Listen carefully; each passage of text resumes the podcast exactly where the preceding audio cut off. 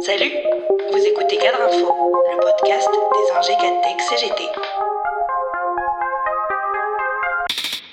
La révélation de la maîtrise institutionnelle des personnes âgées dépendantes par le livre Les Fossoyeurs n'a pas fini de faire couler beaucoup d'encre, tant le système systémique des faits prend à la gorge et donne la nausée. Il aura fallu cette enquête journalistique, le courage de plusieurs lanceurs d'alerte, ainsi que de nombreux témoins pour que des faits déjà connus explosent. Cette affaire confirme la nécessité d'une véritable protection des citoyens, des journalistes et des travailleurs qui osent parler, dénoncer des faits, faire émerger des affaires. De ce point de vue, on ne peut que se réjouir de l'adoption le 1er février, en commission mixte paritaire réunissant députés et sénateurs, de la proposition de loi transposant la directive européenne sur les lanceurs d'alerte, portée par le député Sylvain Wasserman. Une victoire saluée par la CGT des ingénieurs carré techniciens, par le syndicat national des journalistes CGT et par la coalition de 36 associations pilotées par la Maison des lanceurs d'alerte. L'UGICT CGT, qui a fait railler depuis dix ans pour l'adoption de cette proposition de loi, y voit une étape très importante pour permettre aux salariés d'adosser leurs responsabilités professionnelles à l'intérêt général et de faire primer leur éthique professionnelle sur les directives financières.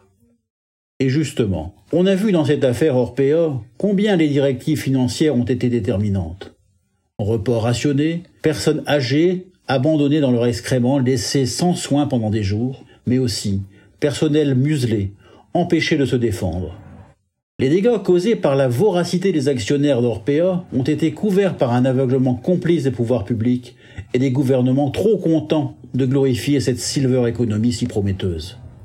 On fait mine de découvrir et de s'étonner aujourd'hui que les contrôles sanitaires, que les inspections du travail aient pu être à ce point inexistantes ou inopérantes.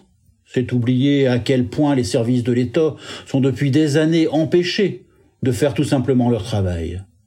Souvenons-nous, il n'y a pas si longtemps dans l'affaire Anthony Schmidt, cet inspecteur du travail de la Marne sanctionné par Muriel Pénicaud parce qu'il avait osé exiger qu'une société d'aide à domicile qui s'occupe justement des personnes âgées fournisse des masques à ses salariés lors du premier confinement. Surtout, ne pas mettre de bâton dans les roues des acteurs privés de cette économie si juteuse. Car on parle de gros profits, qui attirent de gros acteurs. C'est ainsi que les retraités CGT de PSA Sochaux ont exhumé le document d'enregistrement universel et le rapport financier annuel 2020 de Peugeot Invest, la société financière de la famille Peugeot.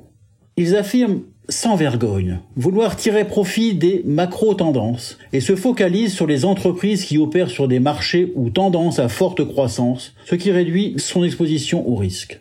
Et l'on apprend en page 42 de ce document que Peugeot est le deuxième actionnaire d'Orpea à hauteur de 5%.